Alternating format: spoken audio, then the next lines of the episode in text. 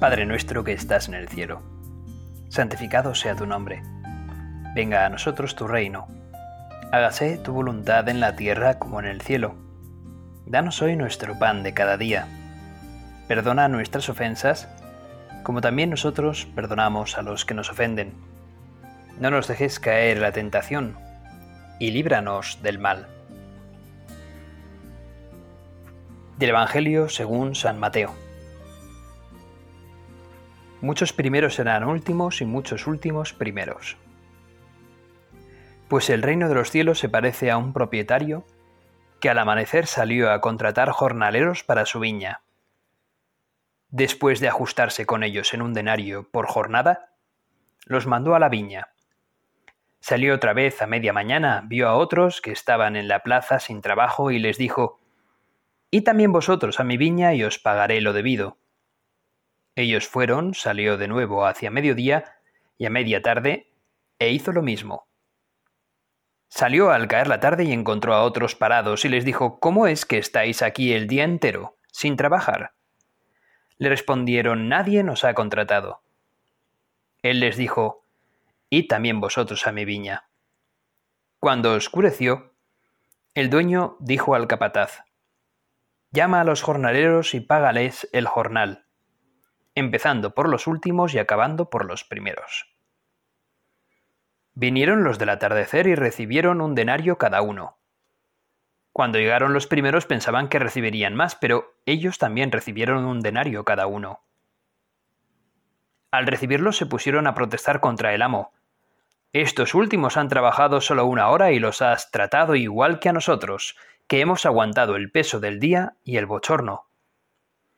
Él replicó, a uno de ellos. Amigo, no te hago ninguna injusticia. ¿No nos ajustamos en un denario? Toma lo tuyo y vete. Quiero darle a este último igual que a ti.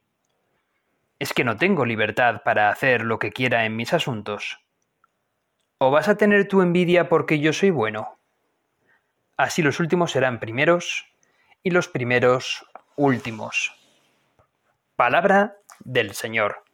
Gloria a ti, Señor Jesús. En este Evangelio que acabamos de escuchar, que se lee en el domingo 25 del tiempo ordinario en la iglesia, pues llama la atención cómo, pues, cómo podemos ser los seres humanos. Al fin y al cabo, mm, nos importa casi más lo que pasa a nuestro alrededor y poco nos importa las promesas que Dios nos ha hecho a cada uno de nosotros, la generosidad que tiene con nosotros. Muchas veces como que queremos acaparar las cosas de Dios. Da que pensar, da que pensar. Eh, nuestro corazón puede ser mezquino y, por así decirlo, querer solamente eh, tener nosotros ese trato de favor que Dios nos hace y que los demás no puedan gozar de ese trato de favor, solamente nosotros, es como egoísmo. Y yo diría que sobre todo este Evangelio que hoy escuchamos tiene mucho que ver entre el egoísmo o la generosidad. Y Dios nos quiere generosos porque Él es ante todo el más generoso de todos. Como solemos decir, Dios no se deja vencer en generosidad. Dios es ante todo generosidad. Es bueno con todos, con los primeros y con los últimos con los de abajo y con los de arriba. Bueno, pues atendiendo un poco al análisis de, este Evangelio, podemos, podemos, decir que esta parábola parte pues, de, de la existencia de obreros que estaban parados en época de Jesús, en el Israel del siglo I, y que necesitaban, y que necesitaban trabajar. No sé en qué ciudades viviréis, pero esto pasa en muchas ciudades hay mucha gente que espera un trabajo por lo menos de un jornal y, aunque sean trabajadores pues em, ilegales o gente en situación un tanto irregular en el país donde está, pues por lo menos esperan en una plaza para que les atienda, eh, bueno, para que les contrate un, un jornalero, para que les contraten para poder trabajar. Y esto sucedía también en el Israel del siglo I. El jornal diario normal en esa época era la de un denario. Y era lo que precisamente pues había convenido este patrón con todos los trabajadores. El denario que había estipulado el, el capataz o el patrón de, de, la viña, el dueño de la viña, con los trabajadores, es, era el mismo salario para los que trabajaron durante todo el día, incluso para los que luego fueron llamados a una segunda hora, a una tercera o una cuarta, los que fueron llamados a las a primera hora o a las nueve o a las tres o a las cinco de la tarde. Todos recibirían un denario. Y bueno, pues esto era el jornal habitual en esa época. En el Antiguo Testamento el salario debe pagarse en el mismo día. Por lo tanto, pues en esta parábola Cristo establece que en el mismo día se pague ese, ese denario para todos. Y el dueño manda que el mayordomo le pague a los obreros en el orden inverso a como habían sido contratados, de modo que los primeros en recibir el denario son los últimos en haber llegado a la viña, los de la última hora de la tarde, que solamente habían trabajado una hora. Las protestas de los obreros de la primera hora se hicieron llegar cuando ellos descubrieron cómo los de que solamente habían trabajado una hora recibían un denario y luego ellos pensaron que recibirían más, pero va y resulta que reciben lo acordado, el denario. Entonces le acusan injustamente al señor de la viña de haber sido injusto. Este, el dueño de la viña, de la viña, sin embargo, atribuye la protesta a que es que tu ojo es malo. Es decir, la envidia, la animosidad contra los favorecidos te puede a ti. Y es que la parábola podría haberse titulado también como la recompensa igual para un trabajador, para un trabajo desigual. La parábola, pretende únicamente acentuar eso, la diversidad en el trabajo. No hace, no hace referencia ni a los diversos periodos en la historia de la salvación o de la humanidad, ni a la diferente edad en que el hombre atiende la invitación que se le hace para formar parte del reino. Y precisamente por eso resulta ilegítimo concluir que los últimos recibieron la misma recompensa que los primeros por su mayor aplicación y rendimiento en el trabajo. Esta interpretación destruiría la intención primera de la enseñanza de la parábola. El centro del interés lo tenemos en el versículo, en el versículo 15. ¿No puedo hacer lo que quiero de mis bienes? dice el versículo 15. ¿O has de ver con mal ojo que yo sea bueno? Fijaos si los trabajadores que habían estado todo el día en la viña del Señor no hubieran visto cómo los últimos que habían llegado habían recibido un denario, en realidad, en realidad no habría protesta alguna, porque se había acordado con el, con el dueño de la viña que iban a recibir un denario. Fue solamente ese mal ojo que, que tuvieron, ese ojo de envidia, ese haber visto que los de última hora habían recibido un denario. Es entonces cuando llegan los problemas. Dios nos hace una promesa y la cumple perfectísimamente con nosotros. Lo que pasa es que a veces nuestros ojos son de envidia, no somos capaces de ponernos en la situación de Dios. Es más, queremos hacer que Dios sea a nuestra imagen y semejanza. Sin darnos cuenta, vamos haciendo de Dios a nuestra imagen y semejanza. Le adjudicamos nuestra pobre manera de pensar, de juzgar y de actuar. Pero Jesús nos lo dice claramente. Se planta ante nuestra mezquindad y nos dice, no, Dios no es así, Dios no es como tú.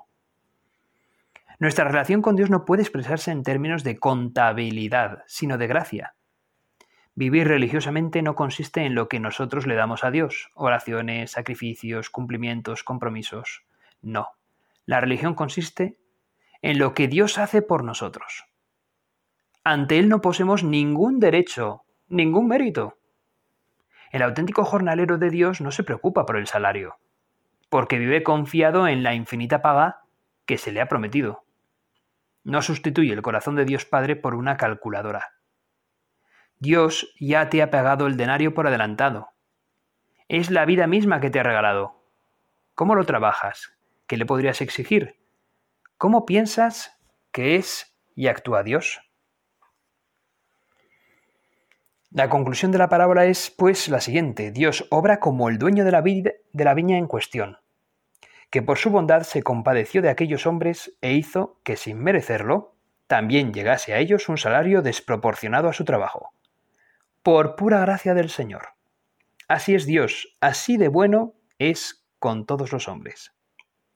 La sentencia final de los últimos y los primeros se halla en la misma línea de la parábola. Los primeros son, en este caso, los fariseos y, en general, el pueblo elegido, que se creía con peculiares privilegios ante Dios y con el derecho de pasarle la factura. Jesús, con la parábola en cuestión y la sentencia final, dio el golpe de gracia a este concepto de Dios y de su retribución, porque el escándalo por el proceder de Dios no estaba justificado desde el terreno de la justicia. Lo había provocado su bondad, pero la bondad para con el prójimo justifica esta clase de escándalos. Fijaos, hermanos, realmente trabajar en la viña de Dios es un don.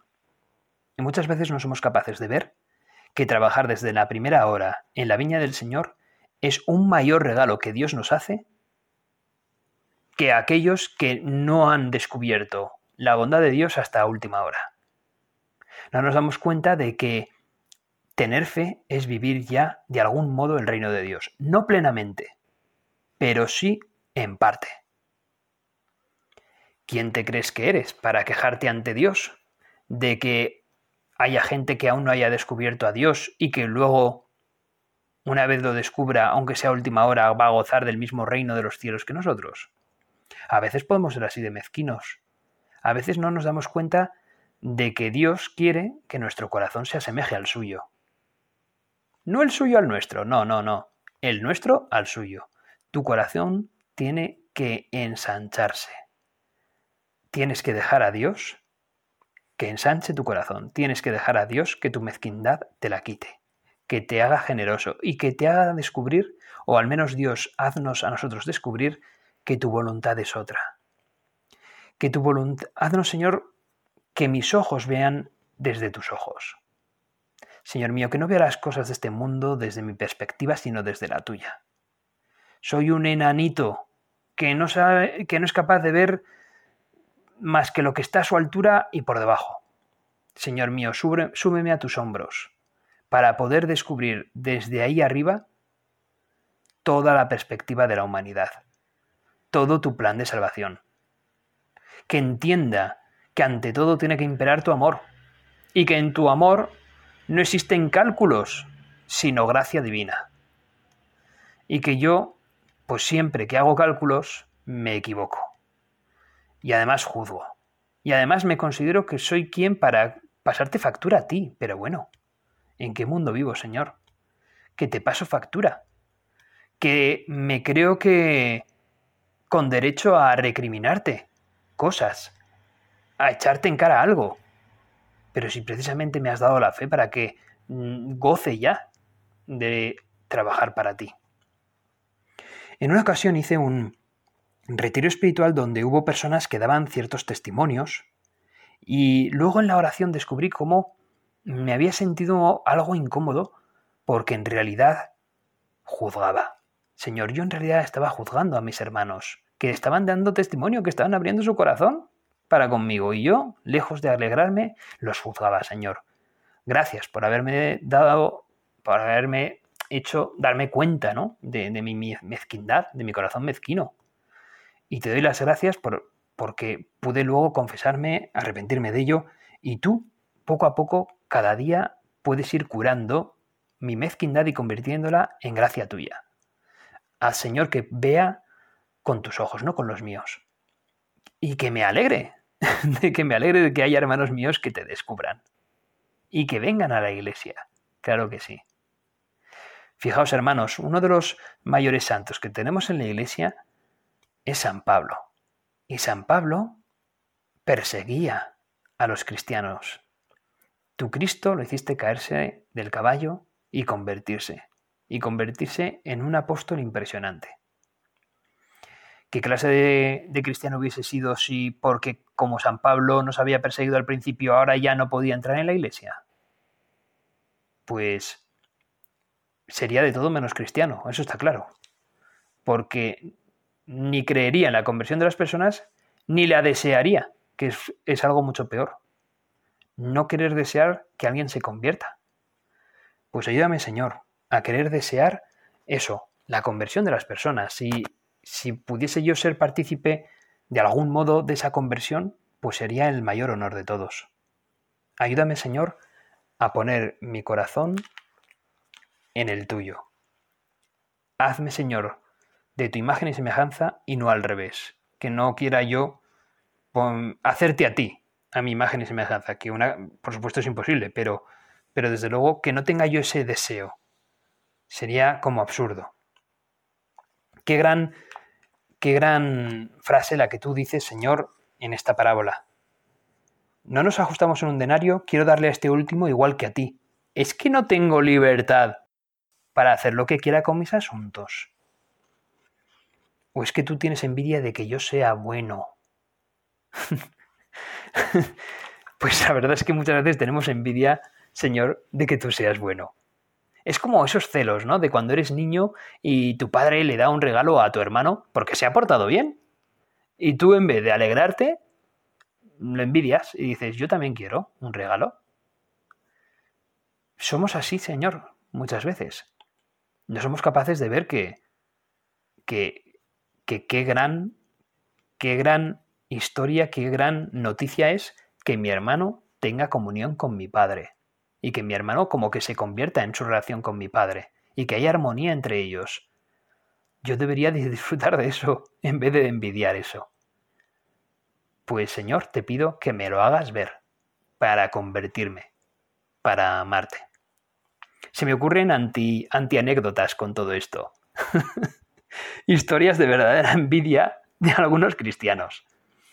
Pero voy a hablar de alguna anécdota positiva porque merece la pena y porque yo creo que es más edificante y productiva. Es, bueno, en este caso mm, no es un hecho, bueno, es un cuento que se nos aparece un poco relacionado con el Antiguo Testamento. Dice aquí un tal, eh, había en un oasis escondido ahí en paisajes del desierto un tal Eliahu, un viejo llamado Eliahu que estaba de rodillas, eh, eh, estaba plantando algunas palmeras datileras para producir dátiles. Y su vecino Hakim era un mercader acaudalado, se detuvo en el oasis a abrevar a sus caballos y vio a Eliahu transpirando, mientras parecía cavar en la arena, pues para plantar esas palmeras. ¿Qué tal, Eliahu? La paz sea contigo. Lo mismo respondió Eliahu, la paz sea, la paz sea contigo, sin dejar de, de, hacer su tarea. ¿Qué haces aquí? le dijo Hakim, con esta temperatura y esa pala en tus manos. Siempre, contestó, contestó el viejo Eliahu. ¿Qué siembras aquí, Eliahu? Dátiles. ¿Dátiles? repitió el recién llegado, y cerró los ojos como quien escucha la mayor estupidez. El calor te ha dañado el cerebro, querido amigo. Ven, deja esa tarea y vamos a la tienda a beber una copa de licor. No debo terminar. No, debo terminar la siembra. Luego, si quieres, beberemos. Dime, amigo, ¿cuántos años tienes? No sé. ¿60, 70, 80? No sé. Lo he olvidado. Pero eso qué importa. Mira, amigo, los datileros tardan más de 50 años en crecer. Y después de, que sean palmeras adultas y, den, y estén en condiciones de dar frutos. Yo no te deseo ningún mal, Eliahu, pero no creo que vivas 101 años para poder gozar de esos dátiles que tú estás sembrando. Deja eso y ven conmigo. Responde Eliahu, mira Hakim, yo comí los dátiles que otro sembró. Otro que tampoco soñó comprobar esos dátiles. Yo siembro hoy para que otros puedan comer mañana. Los, los dátiles que hoy planto. Y aunque solo fuera en honor de aquel desconocido, vale la pena terminar mi tarea. Bueno, pues qué gran lección le, le da a Hakim. Yo he podido gozar del esfuerzo que otros hicieron. Un esfuerzo que no era precisamente para recoger frutos, sino que los frutos los recogiese otro que viniese después. Pues es eh, un cuento, al fin y al cabo una anécdota, pero que nos ilustra para la actitud que nosotros hemos de tener muchas veces en la vida y sobre todo en el reino de los cielos, en el trabajo a Cristo. Muchas veces los sacerdotes llegamos a poblaciones, eh, empezamos a ser párrocos en una población y vemos frutos en esa población. Y son frutos que lo han hecho los cristianos anteriores a nosotros. No solamente el párroco anterior, sino los laicos que le ayudaron a ese sacerdote. Se ven personas con fe. Y eso no es un trabajo que nosotros hayamos hecho, pero sí son unos frutos de un trabajo que otros anteriores a nosotros hicieron. Y eso es generosidad para con las generaciones futuras. Nosotros hemos de tener generosidad con las generaciones futuras, tengamos o no hijos, porque, por así decirlo, lo debemos. La vida es un don que se nos ha dado. Y Cristo ha ido más allá. Cristo nos ha salvado ya. Sin que nosotros tengamos mérito alguno, Él, ya nos ha abierto las puertas del cielo. La verdad es que, por justicia, deberíamos de trabajar de mil amores por amor a Dios. Y trabajar para los que llegaron los primeros o los que llegaron los últimos. Pero Cristo como que da, ¿verdad? Pone un poco de, de, picante, ¿eh? un poco a, a nuestro propio orgullo, a nuestra propia herida, porque dice, los últimos serán los primeros. Pues fíjate, nos está queriendo decir que si tú quieres ser el primero, más vale que te pongas a servir como si fueses el último a servir a tu hermano, a tu vecino, a tu prójimo. Y a entender que, aquellas personas que quizás más alejadas de la iglesia estén, pues quizás más necesiten escuchar el amor de Dios. Eh, con esto de no juzgar, de ser generoso, y bueno, pues precisamente también yo andaba pensando en cuántos jóvenes hoy en día pues no han tenido la suerte que yo he tenido. Yo he tenido una familia cristiana, unos padres que me han inculcado el ir a misa los domingos. Es más, me han dado hasta catequesis. Y me pregunto, ¿cuántos, cuánta gente de mi generación no ha tenido la suerte que yo he tenido? Pues ojalá estos terminen por reconocer a Cristo, aunque sea en el último momento de sus vidas, y desean entrar en el seno de la Iglesia, pues con la comunión plena porque en el fondo, en el fondo solo Dios sabe, solo Dios sabe por lo que ha pasado cada uno de nosotros. Solo Dios sabe eh, cuántas oportunidades han tenido las personas de encontrarse con Cristo en su vida. Y nosotros no somos quienes para juzgar esas, esas cosas, solamente lo es Dios. Por lo tanto, lo que debemos es de alegrarnos de todos los que entren en la iglesia. Los primeros, los que entran a media mañana, los que entran a media tarde, los que entran a última hora. Solo tú, Cristo, eres capaz de convertir mi corazón en algo parecido al tuyo y disfrutar de ti cuando hay la conversión de un hermano pecador. Te pido me ayudes a convertirme a mí el primero y a poder entender que yo debo ser el primero de los pecadores, porque me cuesta a veces ver esto. A veces me creo mejor que los demás, superior a los demás. Ayúdame, Señor, a ser humilde, como solo tú eres. Otra anécdota viene a decir que un hermano preguntó a otro, Si tuvieras cien ovejas, ¿darías cincuenta al Señor? Y el hermano respondió, Sí, ¿cómo no? Si tuvieras cuatro vacas, ¿darías dos al Señor? Claro que sí. ¿Y si tuvieras dos cerdos, darías uno al Señor? Y le responde el hermano, ¿por qué me lo preguntas? ¿Tú sabes que yo tengo dos cerdos? Ahí termina la anécdota. No sé si lo habéis entendido, pero realmente hasta que llegamos a una situación real es entonces cuando a veces nos cuesta ser generosos. Si tuvieras 100 ovejas, darías 50. Claro que sí, como no tengo ninguna. Si tuvieras cuatro vacas, darías dos al Señor. Sí, hombre, claro. Nunca he tenido la oportunidad de tener una sola vaca, así que, ¿por qué no? Pero de repente el hermano sí que tenía dos cerdos y le pregunta, si tuvieras dos cerdos, darías uno al Señor? Y el otro ya se queda mosqueado. Ey, ey, ey, que tengo dos cerdos de verdad. ¿Por qué me lo preguntas? Pues a veces somos un poco así. A veces, pues nos cuesta, nos cuesta dar nuestra parte al Señor. Pues, fíjate, el Señor nos da un denario, nos confía un denario, nosotros estamos encantados con que nos lo dé, Pero sin embargo, nuestra envidia nos impide disfrutar del denario, que es un regalazo y un don del Señor, porque no somos capaces de alegrarnos de que otros hayan trabajado más o menos que nosotros, reciban la misma recompensa. Qué pena, ¿eh? Qué pena la envidia, porque tiene que ser, es algo muy triste. La envidia es algo muy triste, es vivir la vida con toda su grandeza sin poder disfrutarla, porque no puedes ver en la vida la grandeza de Dios, la generosidad de Dios. Te reconcome tu mezquindad, te deprime, te, te machaca por dentro. Es. Qué pena, qué tristeza. Bueno, pues esto pasa a veces. En otra ocasión, una niña andaba buscando una moneda dentro de un jarrón. La ve, se asoma por la boca del jarrón y entonces mete la mano así, pues suavemente, porque el hueco era pequeño, pero consigue, consigue por fin meter la mano dentro del jarrón y coge la moneda. Pues bien, eh, cuando trata de sacar la mano, no puede, no puede sacar la mano y llama a su padre, papá, tengo la mano dentro del jarrón, no consigo sacarla, ayúdame. Y el padre que no lo consigue, que le llama a la madre también, y la madre que tampoco lo consigue. Oye, pero ¿cómo, si has podido meter la mano, ¿cómo no puedes sacarla? Pues no puedo.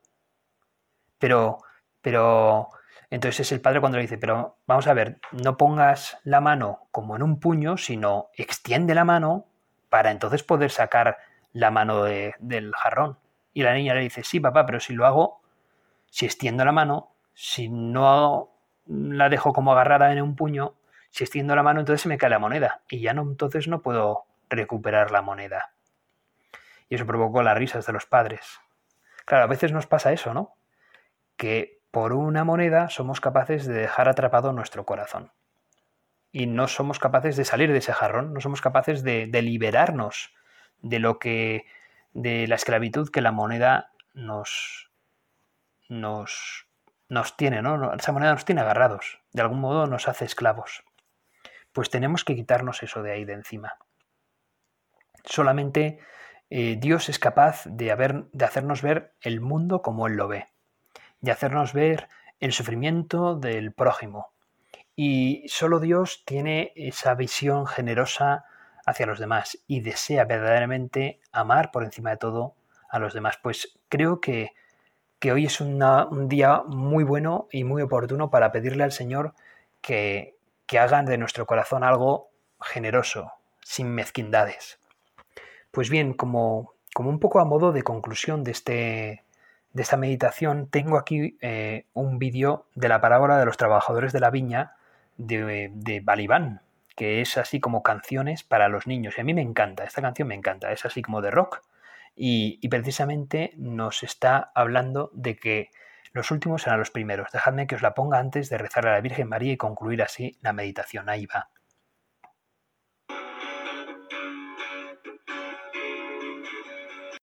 El dueño de una viña se marchó a contratar obreros.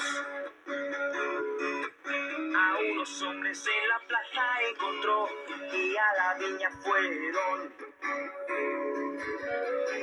precio del trabajo que ofreció fue de un denario.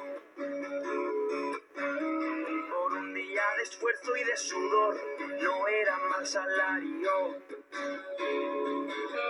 Al llegar el mediodía que el Señor fue otra vez al pueblo, a nuevos operarios contrató por igual dinero.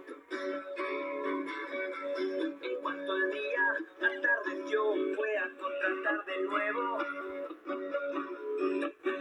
Y a unos que ahí había ofreció el mismo sueldo. En cuanto la jornada se acabó, vinieron los obreros. Y a todos por igual se les pagó, como fue el acuerdo. Estuvieron todo el día, muchos se ofendieron. todos tenían el jornal entero.